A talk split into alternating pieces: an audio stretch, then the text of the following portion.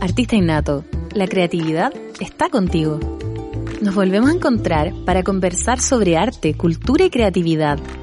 Un espacio lúdico y creativo donde dar rienda suelta a la imaginación y reflexionar sobre las capacidades autodidactas y únicas de cada ser a través de las voces y experiencias de diferentes artistas innatos. Ya eres un artista por el solo hecho de existir.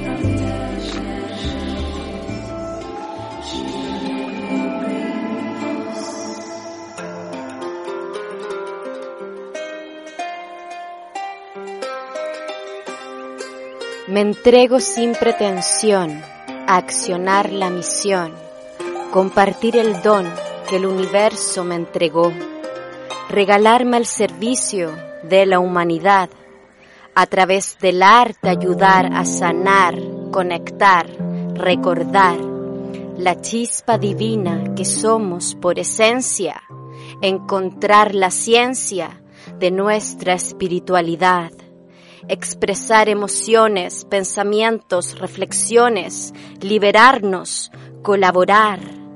Relájate, improvisa. La vida es un pretexto para jugar. Comenzamos con esta poesía, un nuevo capítulo de Artista Innato los saludo con mucha alegría de comenzar otro encuentro más con todas las personas que van uniéndose a esta comunidad. Estoy muy, muy agradecida.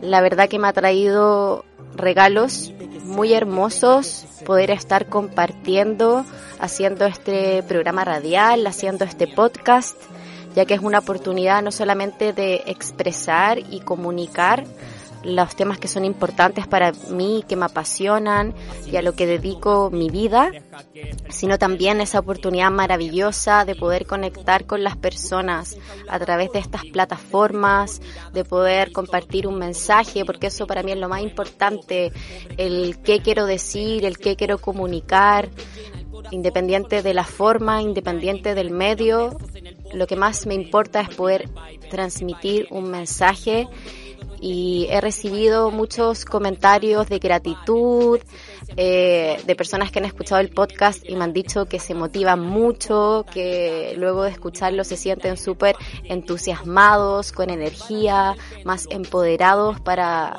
compartir sus dones y para accionar la misión que vinieron a cumplir a la tierra. Así es que parto agradeciendo, me encanta la frecuencia de la gratitud, como conversamos en el capítulo anterior. Eh, la vibración del agradecimiento es una vibración alta que nos mantiene conectados con la abundancia y con el amor. Así es que los invito a agradecer. Mi nombre es Alejandra Saavedra, para las personas que se están conectando, que no me conocen todavía, de eso también se trata este capítulo. Voy a contarles sobre mi historia personal, les voy a compartir mi recorrido desde mi nacimiento hasta estos 36 años que tengo en esta experiencia terrenal, en esta vida. No sé cuántas he reencarnado, pero en esta tengo 36 años terrenales.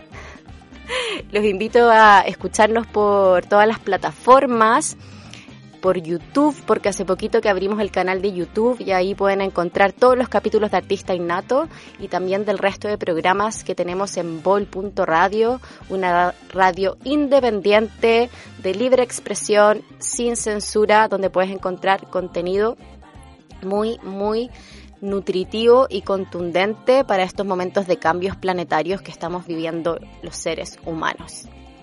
Los invito también a que sigan la red social artista.innato, donde van a encontrar todos los talleres que estoy impartiendo actualmente de teatro y de escritura y donde también van a poder encontrar todas las presentaciones virtuales y 100% gratuitas que hacemos con cada taller eso está muy bonito. De hecho, el sábado pasado tuvimos un cierre con uno de los talleres de escritura y realmente que fue muy emocionante y fue muy mágica la sinergia que se creó, ya que cada integrante del taller compartió su mundo interno a través de sus escritos.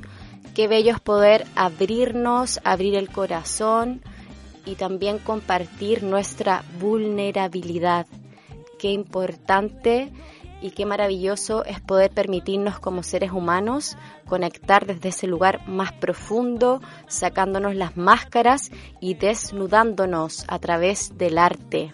Fue muy bello lo que se creó el sábado, fue muy emocionante también sentir la satisfacción y la alegría de cada integrante por haberse atrevido a hacerlo, porque muchas veces cuando tenemos que exponernos y salir de nuestra zona de confort, de ese lugar que nos sentimos seguros, resguardados, que es nuestro cotidiano, las cosas que nos resultan familiar, salir de eso y dar esa especie de salto al vacío y exponerse y develar los sentimientos que uno tiene, las heridas, etcétera, claro que produce una resistencia inconsciente y muchos miedos aparecen entonces yo siempre los felicito por atreverse a hacerlo.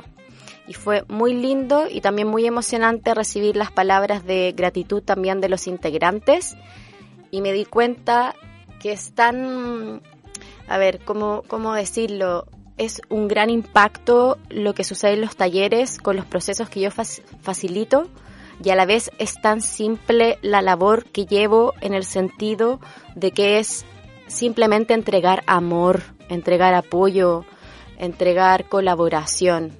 Siento que mi rol tiene que ver principalmente con eso, con entregar cariño, con entregar motivación y con entregar entusiasmo. Y me doy cuenta que algo que puede sonar tan simple es algo que es tan difícil de encontrar en esta sociedad en la que vivimos, donde más nos encontramos con competencia, más nos encontramos con comparaciones y con juicios. Yo creo que por eso los talleres que realizo tienen la abundancia que tienen y el impacto que tienen en los integrantes por lo mismo, porque me preocupo de generar un espacio y una atmósfera donde nos sintamos libres, únicos, valorados y respetados, y donde la energía que fluye a través de todos nosotros es una energía amorosa.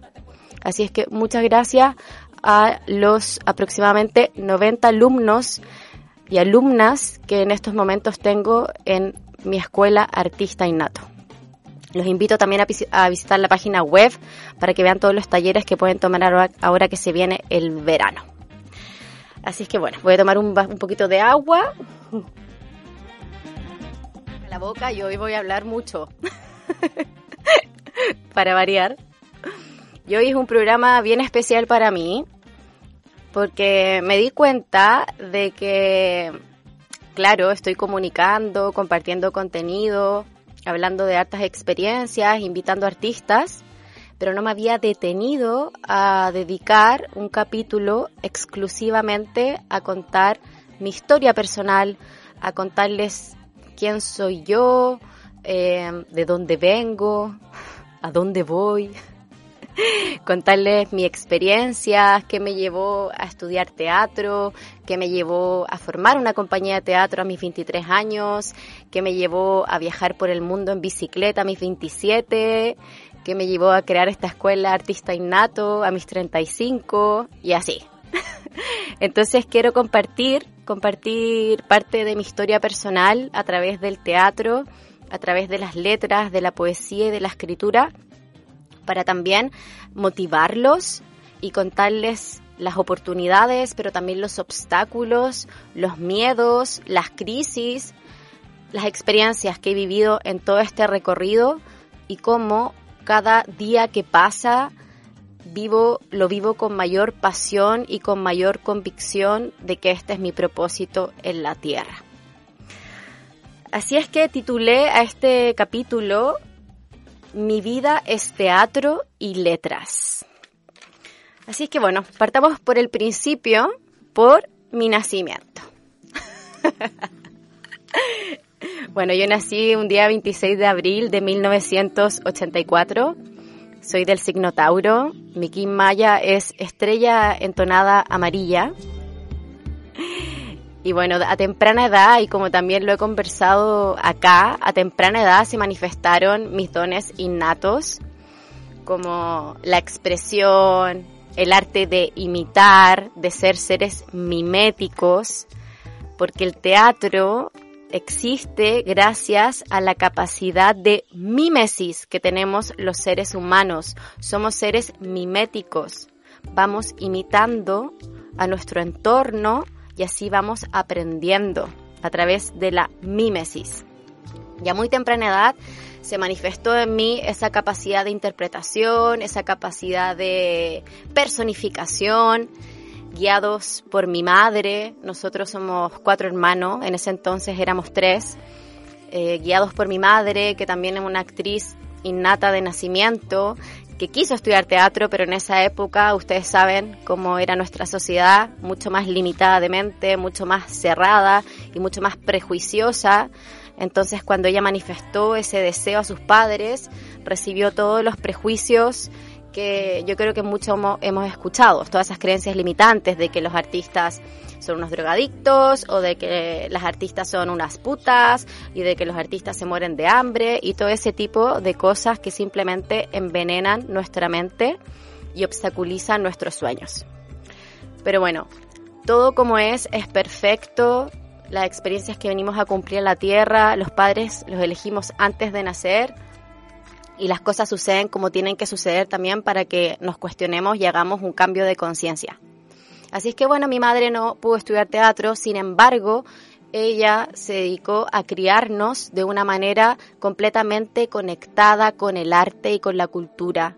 O sea, de niña yo me vi rodeada de libros, rodeada de libros, nos encantaba hacer una dinámica de ponernos todos en círculo y de tomar los libros y leerlos y poner voces mientras leíamos los libros, tipo radioteatro, de hacer manualidades, de pintar, de disfrazarnos. A mi mamá le encantaba disfrazarnos y ella también disfrazarse. Ella tenía personajes, ponía voces jugábamos a que éramos perritos, o sea, muchas, muchas dinámicas conectadas con el juego.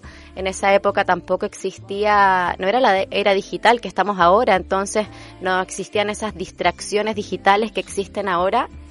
Y todos los juegos nacían de nuestra creatividad. Y en ese sentido viví una infancia muy, muy gozosa y muy nutritiva. La danza también estaba súper presente.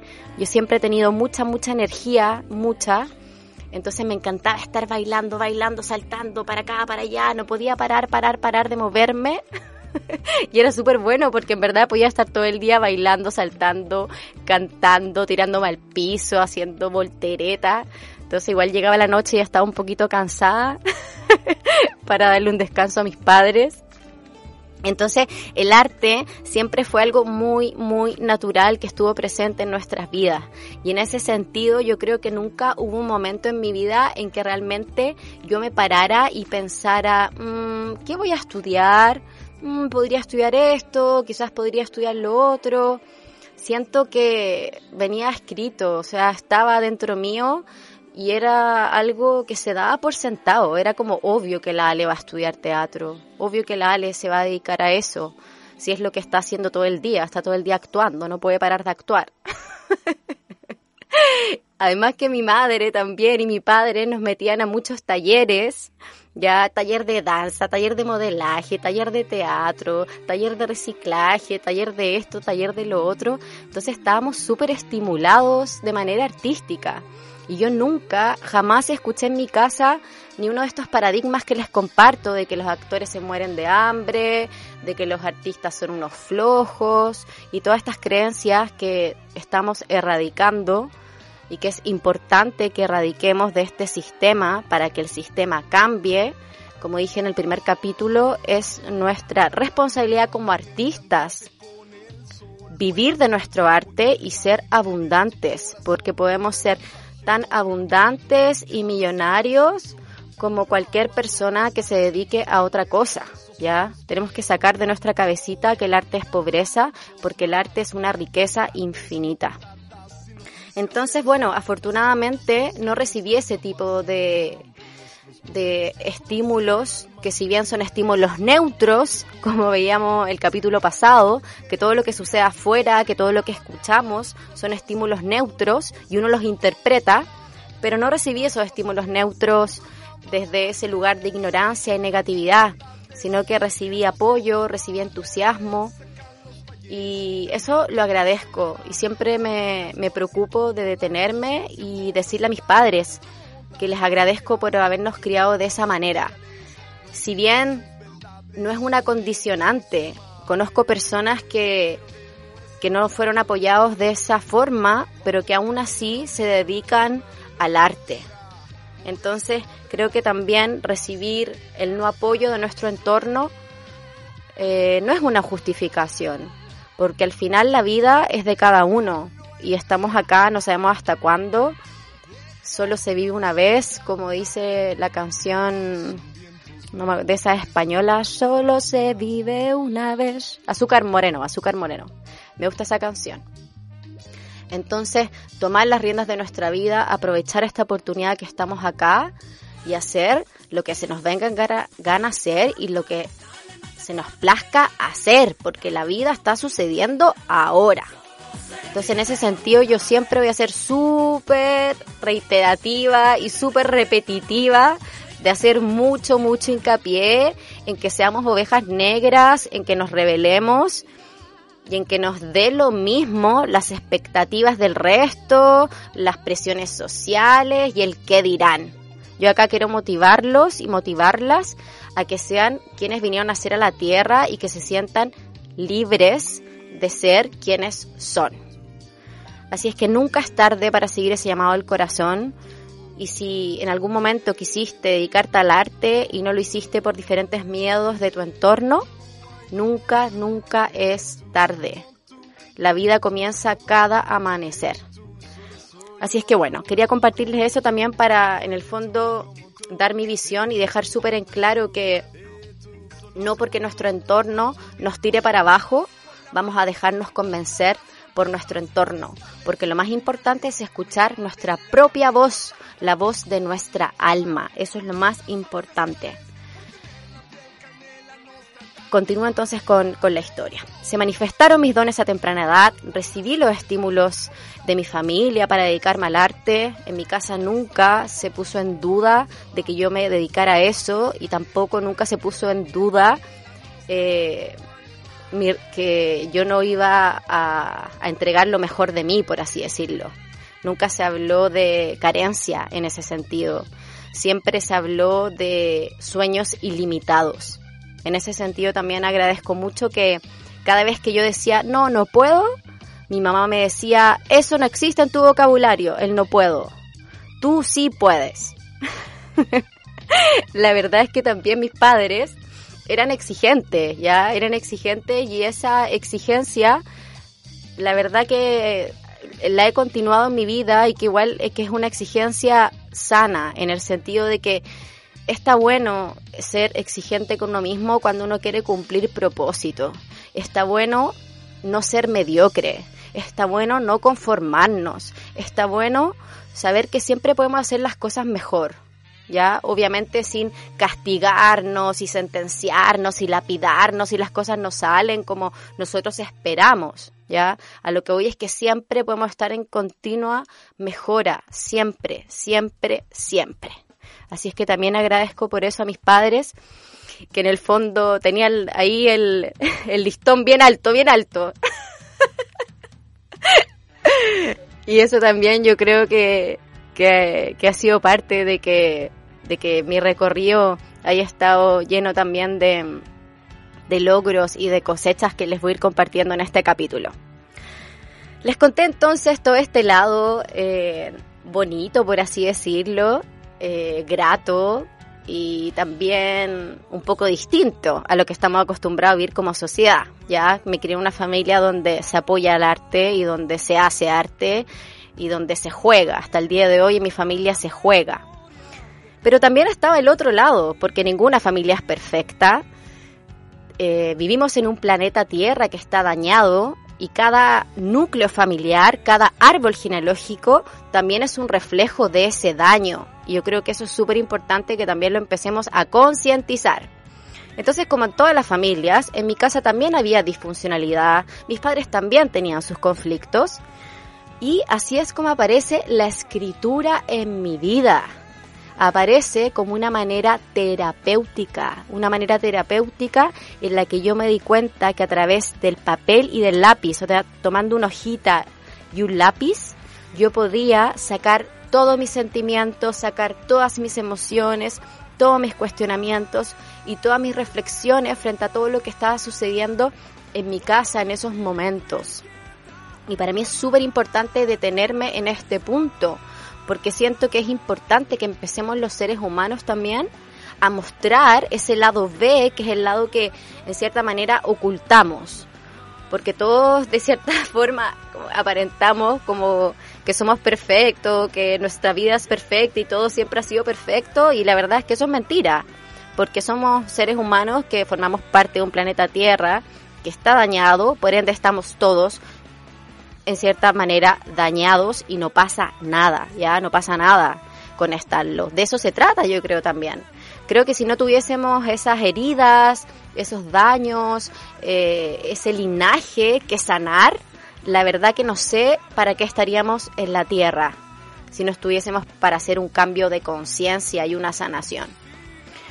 No creo que hemos venido a cumplir con el American Dream y con la fórmula del éxito, la felicidad que el sistema nos quiere vender para que sigamos siendo las ovejitas del rebaño.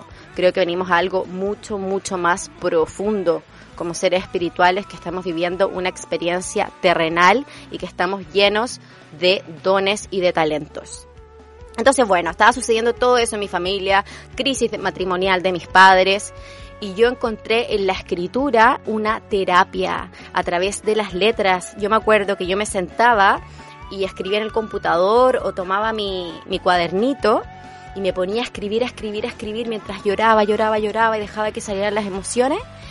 Con el confort al lado, con el papel higiénico al lado, me iba sonando, me iba sonando, seguía escribiendo, escribía. Ah, y después cuando terminaba de escribir, era una catarsis pero una catarsis increíble. Te juro que terminaba de escribir y me sentía como incluso más liviana, como si me hubiesen hecho un masaje. Era como, ah, ah, y ahí la emoción salía, porque las emociones son energías, como hemos estado viendo. Y otra vez de la escritura dejaba que saliera esa emoción y quedaba ahí en el papel o quedaba en ese archivo del computador. Entonces ya no me pertenecía. Y podía en ese sentido hacer una alquimia. Eh, y eso para mí, yo siempre digo que en ese sentido la escritura eh, me salvó, ¿ya? Y mi hermano que se dedica a la poesía también, al, rap, también él, él, dice, él dijo la otra vez que también él siente que la poesía lo, lo salvó de una manera claramente simbólica. Entonces quiero hacer hincapié en eso porque yo después más grande estudié en mi época, que también les voy a contar, pero voy a hacer acá un, un poquito un insert eh, tuve unos años de mi vida, como tres años, que estuve estudiando muchas cosas espirituales, alternativas, terapias, y estudié tarot, metaginología y psicomagia con un discípulo de Jodorowsky, con un francés, Richard Carroza, fue mi maestro en esa época. Y fue muy interesante que él nos contaba que Jodorowsky una vez le compartió que en los 30 años que él llevaba leyendo el tarot en París gratuitamente todos los miércoles en un café, Jodorowsky nunca, nunca se había encontrado con un árbol genealógico que no estuviese dañado. ¿Ya? Todos los árboles genealógicos estaban dañados. En toda la familia existían eh, conflictos, eh, traumas, abusos, heridas, patrones insanos que se iban repitiendo de generación en generación. Y lo más hermoso es que cuando tú como ser humano haces tu trabajo de autoconocimiento y haces tu trabajo de sanación aquí, en la tierra, en esta vida que te tocó, tú estás sanando todo tu árbol, estás sanando lo que fue, o sea, el pasado, y estás sanando lo que vendrá, el futuro. Es maravilloso. Soy la rama del árbol que se desenreda, soy las flores secas que comienzan a florecer. Soy la sanación de mis ancestros. Con cada rama de mi árbol yo recito estos versos. Recordé ahí una, unos versos que, que, una vez escribí pensando en esto del linaje. Entonces, continuó, continuó. La escritura fue esta terapia Y siempre agradezco, la verdad, todos esos momentos de crisis que hubo en mi familia, porque creo que eso, me, o sea, no creo, estoy segura, estoy segura que eso me ha hecho ser el ser humano que soy hoy y amo el ser humano que soy. O sea, necesitaba haber vivido todas esas experiencias que en ese momento no fueron fáciles. Y a todos nos toca vivir en la vida cosas que no son fáciles y eso me hizo ser la loca que soy. O sea, eso me ayudó mucho para mi creatividad y para crear personajes, para buscar maneras de, de convertir el arte en terapia. Realmente que agradezco, agradezco cada día de mi vida y no cambiaría nada, nada, nada, porque todo eso me ha llevado a ser la mujer, el ser que soy hoy. Bueno, quería compartir eso porque creo que es súper importante que pues, seamos capaces de desnudarnos emocionalmente para también así invitar que el resto lo haga porque no pasa nada. Ya todos tuvimos infancias difíciles y todos tenemos una niña herida adentro o un niño herido. Yo creo que lo importante y lo esencial es que cuando aparezca ese niño clamando por amor, por atención, nuestro yo adulto, nuestra yo adulta, sepa cómo contener, cómo escuchar, cómo atender, cómo cobijar a esa niña y a ese niño interno que tiene penita o que tiene dolor, que se sintió abandonado, que se sintió no querido, etc. Y eso es muy bonito también hacerlo a través del arte. Puedes conversarle a tu niño, a tu niña, puedes hablarle en voz alta. ¿Por qué no? Permítete, permítete eso en tu mundo interno contigo mismo. Bueno, continúo la historia, cumplí 18 años, entré a la universidad, eh, nunca hubo, como les decía, este obstáculo de estudiar teatro, todo lo contrario. Y lo pasé súper bien estudiando teatro. Es muy entretenido estudiar teatro porque tienes ramos dramaturgia, danza, baile, eh, voz, movimiento, obviamente actuación, maquillaje, vestuario, yo estudié teatro y comunicación escénica, entonces también tenía ramos como radio, tenía un ramo de, radio, eh, animación para televisión, actuación para cine. O sea, yo estaba en mi salsa estudiando teatro, me encanta. Lo volvería a estudiar porque me encanta estudiar. Lo pasaba muy, muy, muy bien, me encantaba. Y fui conociendo el, el rigor también que se necesita para ser un artista profesional, porque en el mundo del arte yo siento que uno es su propio, por así decirlo, jefe, entonces es uno mismo como profesional, como artista, quien hace esa disciplina y ese rigor en el servicio que uno va a entregar. Obviamente, como estamos en una sociedad competitiva, comparativa, etcétera, me encontré con todas esas cosas en la universidad, como imagino que todos ustedes también les ha pasado porque creo que ningún círculo se salva de eso, ¿no es cierto? De, de todas las los desquicios, por así decirlo, de nuestro ego, de la competitividad, de juzgarnos los unos a los otros. O sea, incluso dentro del mismo circuito teatral, que es tan pequeño, en Santiago, habían estas, ¿cómo decirlo? Eh, no son peleas, pero comparaciones de qué escuela viniste, en qué escuela estudiaste teatro y quién fue tu profesor y todas esas cosas que son tan de una frecuencia tan baja de conciencia. Pero bueno, también me crié en ese ambiente y cuando salí de la universidad, eh, ahí ya entré, hice el cruce del primer umbral, salí por completo de mi zona de confort para encontrarme con la verdad, con la verdad que les voy a compartir a la vuelta de esta pausa. ¿Cuál fue esa verdad con la que me encontré al terminar la universidad? Artista innato, la creatividad está contigo. Nos volvemos a encontrar para conversar sobre arte, cultura y creatividad un espacio lúdico y creativo donde dar rienda suelta a la imaginación y reflexionar sobre las capacidades autodidactas y únicas de cada ser a través de las voces y experiencias de diferentes artistas innatos. Ya eres un artista por el solo hecho de existir.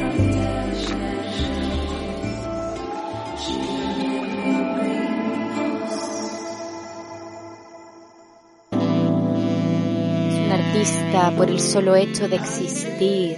Me encanta esa frase, me encanta esa frase, ojalá que sea un propulsor de inspiración para todos ustedes que están escuchando este capítulo de Artista Innato que he dedicado a mi recorrido en mi vida, que es teatro y es letras. Quiero también comentarles que tenemos un nuevo auspiciador, ya lo introduje la semana pasada. Solucionesdigitaleschile.cl es la página web de este nuevo emprendedor que se suma en esta alianza colaborativa con Artista Innato. Matías es el nombre del creador de este emprendimiento y él trabaja para ayudarte a que entres en esta era digital y no te quedes fuera a que digitalices tu emprendimiento, ya sea a través de una página web, de una tienda virtual. Él se dedica a crear logos y a generar toda una planificación y una estrategia para que tú puedas vivir de lo que amas y ocupar a tu favor las redes sociales y todo lo que tiene que ver con las plataformas online que nos entrega esta era digital. Así es que visiten su página web solucionesdigitaleschile.cl y si dicen el código artista innato van a tener un 10% de descuento en todos los servicios que ofrece. Así es que es una buenísima colaboración. También lo encuentran en Instagram como Soluciones Digitales Chile para que vayan enseguida a seguirlo y puedan también participar de este descuento del 10%. Buenísimo, entonces sigo contándoles de mi historia. En el primer bloque hablé de mi infancia, adolescencia y de cuando entré a la universidad a estudiar teatro. Entonces, ¿qué pasó cuando salí de la universidad?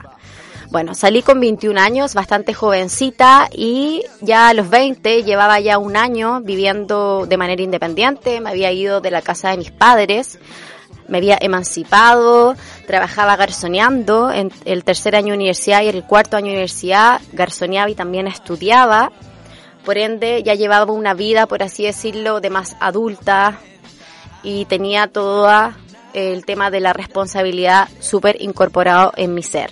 Y la verdad es que me encantó, me encantó sentir el saborcito de la independencia siendo tan joven.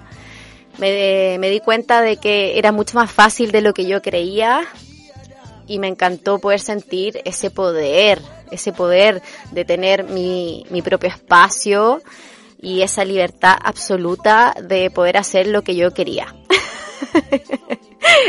de verdad, yo siempre digo que siento que realmente mi vida empezó cuando me fui de la casa de mis papás. O sea, obviamente antes tenía una vida, pero uno vive en una burbujita igual. Está en su zona de confort, ya con la comidita a veces preparada, eh, con todas las comodidades, sin tener que uno además costearse sus cosas. Así es que el salir de esa zona de confort nos hace crecer, nos hace crecer. Así que todas las personas que estén en este momento como en la duda de me voy o me quedo, me voy o me quedo, váyanse, creen su espacio, tienen capacidad para hacerlo, salgan de esa zona de confort para que entren en la zona de aprendizaje, en la zona de expansión y tienen solamente que creer en sus capacidades, porque al final todos los miedos y todos los límites están en nuestra mente, en nuestra mente la que va creando esa realidad.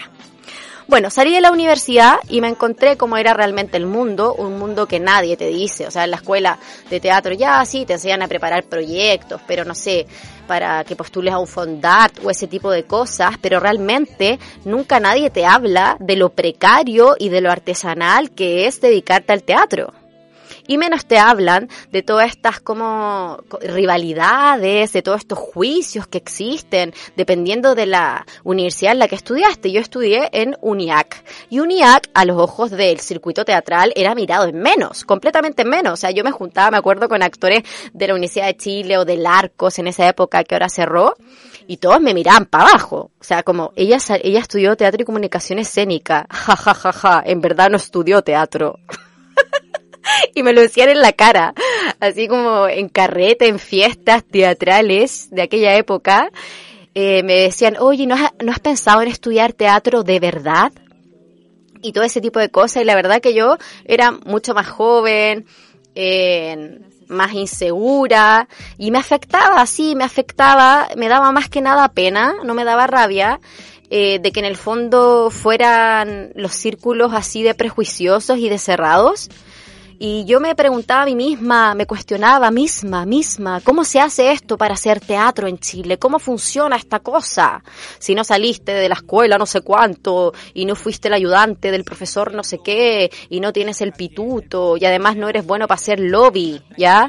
Lobby es cuando tú vas a eventos o a fiestas o a lugares donde van a estar los directores o los actores, entonces ahí tú te puedes hacer, eh, dar a conocer y conversar con la gente, ¿no es cierto? Y hacer lobby, caer bien para ver si después puedes trabajar con ellos y todas esas cosas. Yo nunca fui buena para hacer lobby, nunca fui buena para hacer lobby porque sentía que tenía que estar fingiendo ser algo que yo no era.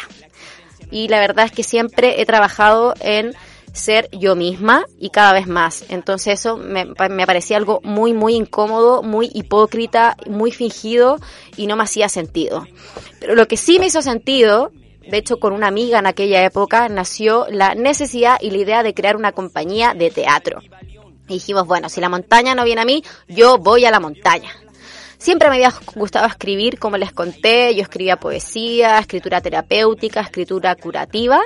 Así es que reuní a un grupo de colegas, de compañeros de la universidad, todavía no éramos amigos, éramos solamente compañeros de universidad, y creé la compañía el año 2007 a mis 23 años y escribí mi primera obra de teatro que titulé Leche Asada.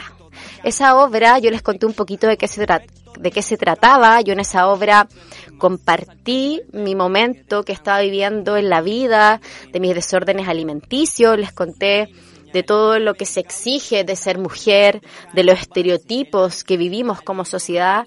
Era una crítica social y era una comedia que es lo que me apasiona y lo que es también mi especialidad y la verdad es que puse toda mi pasión, corazón, esfuerzo y di lo mejor de mí, lo mejor de mí los siete años que estuve haciendo teatro. Yo en ese entonces al comienzo todavía garzoneaba y les juro que garzoneaba con una sonrisa en la cara, secaba platos y secaba tenedores y cuchillos, incluso limpié baños en Ruby Tuesday porque era feliz, porque estaba dedicándome a hacer algo que amaba, que era el teatro tenía 23 años y escribí la obra, la dirigí, actué y también la produje con el apoyo de mi familia, como les comentaba, siempre apoyando ahí mi madre en primera fila. De hecho, durante las dos primeras temporadas regalábamos leche asada casera. Cuando, cuando terminaba la obra y llegaban los aplausos, les dábamos ahí leche asada, el postre para que la gente compartiera y fue muy maravilloso. Yo nunca pensé en el resultado, siempre me enfoqué en el proceso, que es lo mismo que hago con la pedagogía teatral, enfocarme en el proceso y la verdad es que los resultados fueron de mucha, mucha satisfacción. Y esos resultados tienen que ver con el trabajo, con el cariño, con la dedicación y con la perseverancia que todos como compañía, como equipo humano, le pusimos a nuestro trabajo, porque las cosas no llegan por azar. Y yo tampoco creo en la suerte. Yo creo que los sueños, como estuve leyendo acá en Instagram, un post súper interesante, los sueños no es que se cumplan, los sueños se trabajan. Los sueños se trabajan, uno tiene que accionar cuando uno quiere algo. No se trata solamente de, ah, el mentalismo, voy a visualizar y va a suceder un dos, tres, abracadabra. Tengo que moverme, sí, tengo que salir de esa zona de confort. Y en esa época yo entregué todo de mí para esa compañía de teatro y estuve durante siete años haciendo teatro, dedicándome a la comedia, escribí tres obras de teatro, fuimos a festivales, estuvimos en las mejores salas de Santiago, ganamos premios, reconocimientos, nos presentamos fuera de Santiago, realmente que tuvimos mucha abundancia, mucha abundancia. Y el año 2011, me acuerdo, eh, ganamos un premio súper importante del Festival de Calama, del Festival de Teatro de Calama del norte de Chile. Y ganamos el primer lugar en ese festival y fue muy bello porque también ganamos no solamente el premio del jurado, sino que también ganamos el premio del público. Y eso fue muy, muy emocionante. Y como les comentaba en esta cosa del círculo teatral, del circuito teatral, en esa época competíamos con una obra que era la obra que en ese entonces la llevaba, era como la obra más bacán que se estaba haciendo como en la vanguardia teatral en ese momento. Y nosotros con una comedia que además eran miradas, como yo les digo, les comentaba, mirada en menos, además la comedia, y nosotros le ganamos a esa obra. Entonces era, pero ¿cómo? ¿Cómo Lecha Sada le ganó a esa obra? Pero bueno, por algo, por algo tuvimos ese, ese reconocimiento, ¿sí? Porque finalmente de eso se trata, del reconocimiento de, de los pares, del reconocimiento del público, que para mí en realidad es lo más importante. Lo que a mí me importa es que a la gente le llegue el mensaje. Y fue muy lindo haber recibido ese reconocimiento después de estar cinco años mostrando esa obra. Y yo siempre lo sentí como un premio al esfuerzo. Y por eso que quiero compartir, eh, dar ese ejemplo especialmente de ese festival. Y recuerdo en ese festival algo muy importante, que una de las jurados que era argentina nos dijo mientras estábamos, me acuerdo, cenando una de las noches ahí en un, en un hotel de Calama. Y ella dijo que hay que apostar a mil, hay que apostar a mil para que se abra una puerta. Y eso es súper, súper importante y por eso también lo quiero compartir y me quiero detener en este punto, porque yo toda la vida he apostado a mil para que se abran puertas. Yo dejé de garzonear a los 23, 24 años, dejé de garzonear y empecé a dedicarme a la pedagogía teatral, a hacer clases en colegio, ¿ya? Porque yo quería vivir de algo relacionado con el teatro agradecí mucho poder haber garzoneado y poder haberme costeado la vida un par de años con el garzoneo. Sin embargo, quería vivir de mi arte, quería vivir del teatro. Y yo mandé, yo les digo, de verdad, tomé las páginas amarillas, en esa época eran las páginas amarillas, y mandé currículum como a 100 colegios, a 100 colegios. Dos me respondieron. Uno me dijo que ya tenían profesora, y el otro me dijo, ven a una entrevista mañana. Y en ese colegio trabajé cuatro años. Y ahí me encontré con la pedagogía teatral e hice talleres extra programáticos desde niños de cuatro años hasta los alumnos que estaban en educación media. ¿Y por qué quiero hacer hincapié en esto? Porque es súper importante, es súper importante que toquemos y toquemos puertas, que, que nosotros mismos seamos capaces de crear las oportunidades y no justificarnos con que las puertas no se abren. Bueno, si esa puerta no se abrió, entonces voy a tocar otra. Si esa puerta no se abrió, entonces intento entrar por la ventana. Si esa puerta no se abrió, entonces voy a tocarla de nuevo. Si no me escuchan desde lo que estoy diciendo de afuera, entonces voy a hablar más alto. O sea, en ese sentido, seamos catetes, como se dice en buen chileno, ¿ya? Seamos el perseverantes. Tenemos que creer en nosotros y tenemos que accionar. Y yo toda la vida he sido una reina de ser catete. Ya todas las personas que me conocen de cerca pueden dar fe de aquello. Soy una persona muy, muy, muy catete. ya, soy muy, muy repetitiva. Cuando quiero algo le doy, le doy, le doy, le doy, le doy, le doy, le doy, hasta que lo consigo, ¿ya? Porque necesito conseguirlo, porque nada, nada es imposible. Eh, se me vino a la mente otra cita que dice, como no sabían que era imposible, lo hicieron. Bueno, voy a ir resumiendo porque quedan 15 minutos y la verdad que, que resumir una vida artística en una hora es, es, un desafío, es un desafío, pero ahí vamos, ahí vamos. Salgamos de la zona de confort, entonces toquemos puertas, creemos nosotros mismos nuestras oportunidades, creamos en nuestros, en nuestros dones y dejemos de justificarnos y de poner la responsabilidad fuera por vivir en una sociedad de tal y tal manera, ¿ok? esta sociedad es así como es, pero es como es para que nosotros vengamos y la cambiemos, ¿sí? Tiene que ser así, de un nivel de conciencia precario, para que nosotros hagamos este salto cuántico de conciencia. Es muy hermoso, es una misión. Entonces, bueno, estuve todos esos años haciendo teatro. Eh, recibiendo reconocimientos en festivales, no solamente por mi rol como directora, sino que también los actores de las, de las obras recibieron premios a mejor actor en distintos festivales y eso fue muy, muy enriquecedor para nosotros. La verdad es que nos vivíamos con mucha humildad, profesionalismo y compromiso en nuestro trabajo. Éramos realmente una familia, una familia. Y en ese sentido me doy cuenta que lo que yo hacía con mi compañía lo replico en lo que hago en la pedagogía teatral. Yo me encontré con la pedagogía teatral a los 24 años y mi motivación para ir a buscar trabajo haciendo clases de teatro en un colegio, mi motivación era poder ganar dinero y vivir de eso. Sin embargo, no sabía, no sabía que me iba a encontrar con una vocación maravillosa, maravillosa, con una vocación que me hace que me levante todos los días con gratitud, con una vocación que me hace llevar ya 13 años haciendo clases, con una vocación que me regala abundancia, con una vocación que me hace muy, muy grata y muy feliz. Porque no todas las personas que estudiaron teatro les gusta hacer clases y no tiene por qué gustarles, es algo, todos somos distintos. Y yo me encontré con esa magia. Yo nunca me imaginé cuando entré a estudiar teatro que yo me iba a convertir en profesora. Y nunca pensé que enseñar, que compartir conocimiento era algo tan hermoso como es. Nunca lo pensé. Y eso es bello, porque también es lo que yo le digo a mis alumnos que quieren estudiar teatro y que tienen 18 años. Hay algunos ahí conectados, estaba la Fran conectada recién. Yo veo que ellos tienen muchos miedos y cuestionamientos. Yo les digo, jóvenes, crean en ustedes mismos, agradezcan que sus padres los apoyan, ya con eso tienen un gran paso, un gran paso dado con que sus padres los apoyen.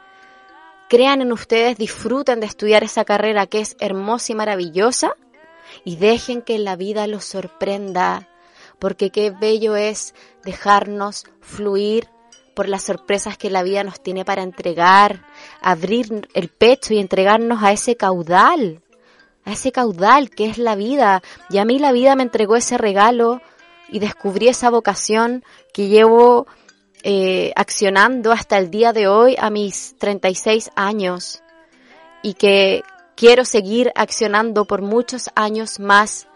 Soy muy agradecida de facilitar procesos humanos. Y es muy distinto, es muy distinto el rol de ser la actriz y estar encima del escenario y, y, presentarme y mostrar mi virtuosismo para llegar a la emoción, para hacer personajes, para crear voces, para bla, bla, bla, y recibir los aplausos, bravo, y uno se siente ay, maravilloso, y que te aplauden y se acercan y te dicen, me encantó la obra, me encantó, me reí, lo hiciste súper bien, eres muy graciosa. A uno le encanta eso, se disfruta, se agradece, wow. Sin embargo, el rol del facilitador es muy distinto, porque uno no es el protagonista, el protagonista son los alumnos, y eso es bello, eso es bello, porque uno está ahí impulsándolos, guiándolos, ojalá de una manera muy sutil, casi como si fuese invisible, facilitando este proceso para que ellos sean los protagonistas, para que ellos sean los que brillen. Y eso es muy hermoso. Y por eso yo siento que ser una profesora me permite estar al servicio, me permite estar al servicio constantemente. Y eso yo lo agradezco y voy a seguir en esta misión de estar al servicio y de facilitar procesos y voy a seguir cada vez formándome y aprendiendo porque me encanta, me encanta aprender. De hecho, ahora estoy estudiando online teatro terapia porque si bien de manera súper intuitiva e innata yo hago talleres muy terapéuticos, también me encanta poder eh, aprender de manera más eh, formal nuevos estudios y aplicarlos en las clases. Bueno, la pedagogía teatral viví de ello hasta mis 27 años y ahí se produce en mi vida un gran cambio, ya que me voy a viajar en bicicleta por Sudamérica y dejo toda la estabilidad que tenía, dejo toda mi zona de confort. Mi familia, como siempre, me apoyó. no hubo ningún momento que me dijeran como, ay, Ale, que estás loca, todo lo contrario. De hecho, recuerdo las palabras de mi padre Ramón que dijo, Janita, usted siempre hace cosas distintas. No me sorprende que se quiera viajar por el mundo en bicicleta ojalá yo hubiese tenido esa valentía para hacer algo así. Recuerdo que mi padre algo, algo de esa así me dijo. Y recibí el apoyo. Y me acuerdo que el conserje del edificio, porque yo vendí todo, dejé la compañía en manos de, de una productora, eh, dejé el trabajo en el colegio, dejé el trabajo que hacía, hacía clase en la Universidad de Chile también de teatro, en, otras empresas, hacía clase y dejé todo. En tres meses me fui a viajar en bicicleta. Bueno, conocí a un, a un hombre que viajaba en bicicleta, que fuimos pareja durante tres años. Le mando un saludo eh, para Italia a Alessandro. porque vivimos lindas aventuras juntos, nos fuimos viajando por Sudamérica haciendo teatro callejero. Entonces, a pesar de que mi vida ha estado llena de constantes cambios, el teatro, la escritura y el arte me han acompañado en todos esos cambios y nunca he dejado de dedicarme a eso, todo lo contrario. Y ahí, bueno, estuve tres años fuera de Chile, haciendo teatro callejero, viajando en bicicleta, cruzando la cordillera, pasé por Bolivia, por eh, Argentina, hasta llegar a Brasil, a Bahía, luego viví un año ahí en Brasil. Durante todo este recorrido me estuve dedicando al teatro callejero. Y también me quiero detener acá porque es súper divertido lo que a mí me pasó haciendo teatro callejero. La verdad que, claro, yo venía del teatro de sala y como festivales y reconocimiento y la compañía y todo. Y enfrentarme a ponerme un vestuario y ponerme en la mitad de una plaza, llamar a la gente para actuar, me da, me da, me dio terror, terror. O sea, es que yo lo pasé muy mal al principio. y era muy divertido porque además tenía esta autoexigencia de directora de teatro, de actriz, que me costaba mucho disfrutarlo. Estaba actuando y estaba todo el rato como mirándolo desde afuera y juzgando lo que estaba haciendo. Y me daba mucha vergüenza que la gente me viera porque me sentía realmente desnuda eh, no me sentía protegida por el escenario, por las luces, porque cuando uno hace teatro de sala está oscuro, hay unas luces, unos focos súper potentes, a veces uno ni siquiera ve al público. En cambio, en el teatro callejero tú estás ahí 100% desnudo, expuesto, y además tienes que hacer la convocatoria, llamar a la gente, hablar muy, muy fuerte para proyectar la voz. Realmente fue otra escuela que yo recibí de teatro callejero. Y en ese recorrido aprendí a hacer malabares, aprendí a tocar guitarra y de verdad que fue un callejeo buenísimo, una experiencia que le recomiendo a todas las personas, independiente de si hacen arte o no, hacer cicloturismo, tomar una bicicleta, ponerle ahí en la parrilla un par de alforjas e irse unos días a recorrer la naturaleza e ir acampando y conectar con la tierra, con los animales, con los bichitos, con los ríos de esa manera es realmente un regalo. Así es que les recomiendo el cicloturismo. Yo tengo mi bici aquí amarradita en, a cinco cuadras acá de la radio. Me vengo todos los días en bici, yo me muevo en bicicleta, soy pro bici. Creo que no necesitamos tener tantos autos. ¿Para qué tanto? A tanta energía para, trasladar solamente a un ser humano. Así es que también voy a empezar a transmitir a través del podcast el mensaje de la bicicleta, que es también algo que me caracteriza, caracteriza y una gran compañía. Yo me imagino pedaleando hasta vieja, vieja, vieja, hasta que hasta llegar a la muerte yo voy a pedalear. Arrugada como pasa, con el pelo así todo blanco, voy a seguir pedaleando. Bueno, pedaleé 10.000 kilómetros, Luego viví en Brasil, aprendí a falar português muito bem. Eu adoro falar umas outras línguas. Ya me gusta mucho los idiomas y aprendí también portugués. Y aprendí de desapego, de dejar las cosas materiales. Tuve también un, un cambio interno súper potente, dejé de comer carne en ese viaje, conecté mucho más con mi espiritualidad, si bien venía ya en una búsqueda interna. Eh, conocí personas que llevaban ya mucho tiempo eh, conectando con ese con esa esencia que somos todos y la verdad es que yo tuve un cambio de paradigma muy muy fuerte en ese viaje. Y de hecho cuando volví a Chile yo ya no sabía quién yo era. Y ahí empezó mi gran crisis yo creo que es una crisis que duró años es una crisis que duró años porque cuando llegué a Chile no, no sabía quién era. o sea, era una persona cuando me fui, viví muchos cambios y cuando volví todo seguía igual, digamos, pero yo ya era distinta eh, la compañía de teatro, si bien siguió funcionando, y de hecho la tercera obra que hicimos con la compañía la montamos de manera online. Fuimos pioneros en hacer obras de teatro online. En esa época la, montamos por Skype y la protagonista fue justamente Carol Bloom, que la tuvimos hace un par de semanas de invitada.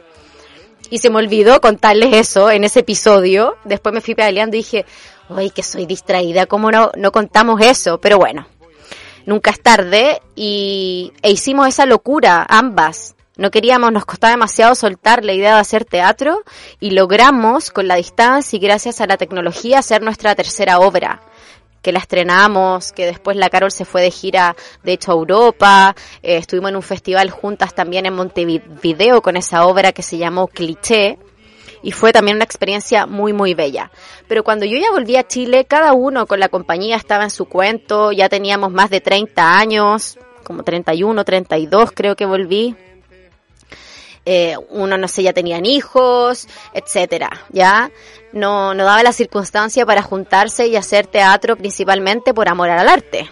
Porque si bien a nosotros nos fue bien y recibíamos un dinero, tampoco es que con ese dinero vivíamos, ya nos alcanzaba para pagar algunas cositas. Y ahí yo empecé a vivir una crisis, una crisis existencial que duró años, que duró años. Y bueno, ahí yo trabajé en televisión, eh, trabajé como guionista de, de, dos teleseries en Megavisión, formé parte del equipo de Pitucas y Lucas y de Pobre Gallo. Y fue interesante para mí la primera experiencia de la primera teleserie, porque nunca había trabajado en televisión, nunca había escrito un guion de una teleserie, y fue súper interesante porque claro que aprendí, aprendí mucho.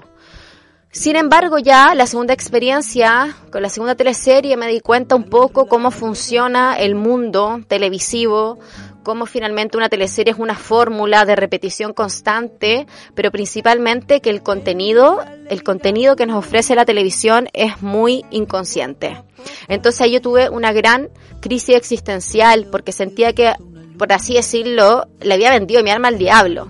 Sentía que no estaba aportando a la sociedad escribiendo teleseries, para nada, todo lo contrario. Además que, no sé, estaba escribiendo una escena de un triángulo amoroso eh, y de obsesión, de posesión, de celos, o sea, cosas que realmente son de un nivel de conciencia muy bajo y entre medio tenía que meter un placement de Coca-Cola. Entonces para mí era terrible. Es como, estoy escribiendo que la gente sean celosos, que quieran poseer al otro y además que tomen Coca-Cola. Era como, no, no, no, yo, yo no quiero decirle esto al mundo. Yo quiero decirle otra cosa al mundo. Quiero decirle al mundo, sanemos, conectemos con nuestros dones, juega, exprésate, rompe paradigmas, etcétera y por eso decidí renunciar a la televisión. Y claro que recibí comentarios de mi entorno, de otros colegas, como, ¿cómo vas a renunciar? Esto es una oportunidad muy importante, mucha gente quisiera estar en tu lugar. Y la verdad es que para mí eh, la paz interior no firma contratos. Esa es otra frase que yo tengo. La paz interior no firma contratos. Me da lo mismo el estatus de la guionista. Eh, me da lo mismo. Tampoco ganaba tanta buena plata, la verdad. Pero independiente de eso, me he dado cuenta que, que de toda mi carrera, que ha sido una carrera eh, que ha tenido reconocimiento tanto en el teatro, en la poesía también, mientras eh, viajaba en bicicleta, gané el segundo lugar en un concurso a nivel nacional de poesía. Pero pasa que a veces a nivel social lo que más se reconoce es este paso por la televisión, que si bien no lo desconozco, no es lo que a mí más me, a ver cómo decirlo, eh, lo más significativo de mi carrera, la televisión. Pero me doy cuenta que como sociedad es como la tele, la tele, apareció en la tele, lo venden en la tele, lo dijo la tele, pero es que y da lo mismo la calidad. Entonces yo quiero compartir eso porque la verdad es que es que el, el, arte tiene mucho más que entregar y como yo les decía, eh, lamentablemente en la televisión no encontramos arte y los medios y, y la televisión tiene un contenido que simplemente busca que bajemos nuestro nivel de conciencia. Así es que, les repito, no veamos televisión. Si queremos cambiar el sistema, tenemos que dejar de alimentar el sistema. Bueno, sin embargo, fue entretenido, fue muy entretenido y también eh, hacer esa, esa etapa de mi vida porque también me llevó a esa crisis interna, a cuestionarme quién soy, a qué vine a la Tierra, a tener ese conflicto existencial y a decir que yo quería otra cosa para mí, y eso me llevó a estar en el lugar en el que estoy ahora, a reconectarme con mi esencia, a dejar la capital, porque era algo que yo tampoco quería cuando había vuelto de mi viaje en bicicleta. Yo quería más conexión con la naturaleza, quería un ritmo más relajado de vida, porque ya por personalidad yo soy una persona bastante eh, con harta energía y aceleramiento, entonces me viene súper bien la playa, me viene súper bien vivir aquí al lado del bosque y me viene súper bien seguir mi faceta de emprendedor Y eso también me llevó a dar clases de emprendimiento durante dos años en la Universidad Andrés Bello. Yo al principio no sabía por qué me estaban llamando a mí para hacer clases de emprendimiento. Y de hecho me llamó mi jefa, eh, fue mi profesora en la escuela de teatro, y ella me dijo, Ale, te estoy contratando a ti porque tú eres una emprendedora por naturaleza. Y yo, ¿en serio? Como que no me había dado cuenta hasta ese momento. Oh, y empecé a mirar para atrás mi recorrido, dije, claro, siempre he sido emprendedora. Y, y, bueno, estuve dos años dándole clases a ingenieros, compartiendo justamente herramientas que aprendí haciendo teatro. Por eso el teatro es tan, tan maravilloso, porque el teatro me ayudó a crear mi propio liderazgo, me ayudó a cómo trabajar en equipo, me ayudó a tener una comunicación efectiva, me ayudó a la capacidad de autogestión, me ayudó a saber cómo vender mi producto artístico, o sea, me entregó mil, mil cosas que me hicieron luego ser profesora de emprendimiento para ingenieros. Entonces, yo también siempre le repito a los alumnos de, de teatro que quieren estudiar eh, para ser actores y actrices, las posibilidades que tienes en el campo laboral, las posibilidades que tiene tu creatividad para que tú pongas el teatro al servicio de la sociedad son infinitas. Son infinitas. Simplemente necesitas creer en tus potenciales, trabajar en tus potenciales, accionar, accionar y emprender. No esperes que el Estado, que el gobierno te dé plata para tus proyectos. No esperes que te vengan a buscar a la casa. No esperes. Tú crea tu vida, tú muévete. Es lo que siempre digo a los alumnos. Y el hecho de que yo tenga esa chispa emprendedora me hace hoy en día tener mi escuela acá en Viña del Mar, artista innato, eh, poder tener estos maravillosos seres que llegan a cada taller, que me enseñan tanto, vivir de manera abundante en algo que realmente amo y que me hace sentir que soy útil al mundo, cosa que no me pasaba cuando trabajaba en televisión y me da lo mismo que a los ojos de la sociedad trabajar en televisión sea wow para mí es wow lo que yo hago hoy en día y eso es lo que a mí me enorgullece. Quiero hacer mucho hincapié en eso. El éxito para mí es lo que a ti te hace feliz, ese es tu éxito. Y pueden haber tantos éxitos como tantos seres humanos sobre la Tierra, porque cada uno es distinto, por ende cada éxito es diferente. Entonces empecemos a aplaudir el éxito del otro y los sueños del otro y dejar de tirarlos para abajo, porque también me he dado cuenta de que vivimos en una sociedad que cada vez que alguien quiere emprender, hacer un sueño, hacer una locura, salir de la zona de confort, está toda la sociedad ahí como, no, no, te va a ir mal, no, pero vas a perder esto, no, pero ¿cómo vas a hacer esto? No, pero qué, proyectando todos sus miedos, todos sus miedos, todos sus miedos. Porque mejor validémonos acá entre miedosos, validémonos acá entre víctimas mejor, ¿ya? Porque es mucho más fácil. No, cambiemos ese switch y cuando alguien diga que quiere emprender, que quiere salirse de la zona de confort, que quiere salir de la status quo, que quiere hacer algo distinto, aplaudámosle, porque se atreve. De eso se trata, y admirémosle y inspirémonos de ese ejemplo. Ajo, he dicho. Quedé sin aire. Ya vamos a ir, ya estamos terminando, nos pasamos unos minutitos. Gracias Nelson que me dejó pasarme porque me vio inspirada hablando de mi historia, de mi pasión. Y bueno, quedó igual, para, siempre quedan muchas cosas por compartir. Eh, pero ya para ir cerrando, en esta crisis, me gusta hablar de la crisis, en este proceso de crisis que yo tuve, estudié mucho autoconocimiento, estudié muchas terapias alternativas, Reiki, activación de la glándula pineal, tarot, metagenología, psicomagia, health coach, terapia menstrual, muchas cosas en busca de mi autoconocimiento. Así es que invierte en tu educación, porque la educación que recibiste en el colegio en verdad no es educación.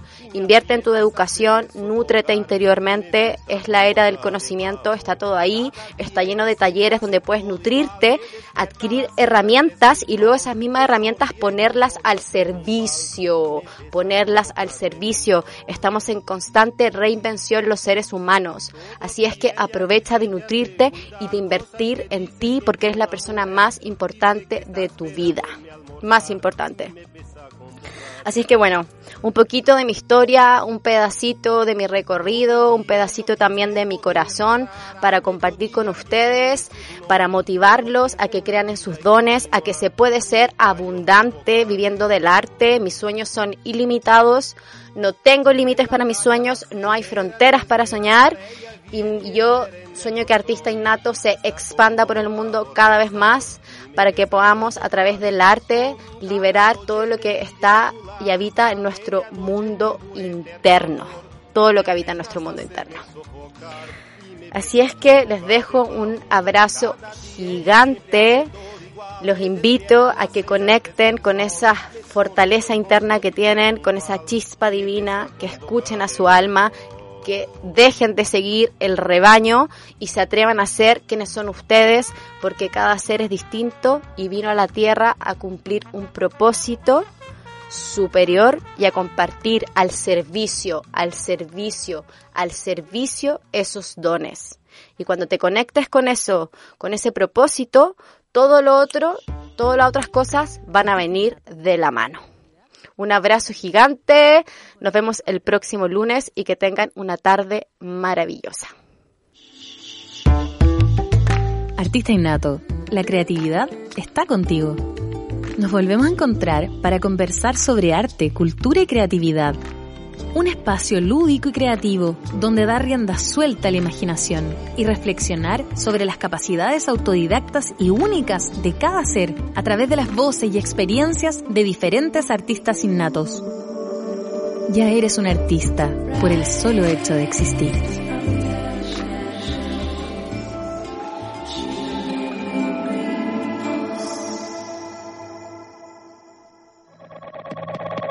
Las opiniones vertidas en este programa son de exclusiva responsabilidad de quienes las emiten y no representan necesariamente el pensamiento de Vol.radio.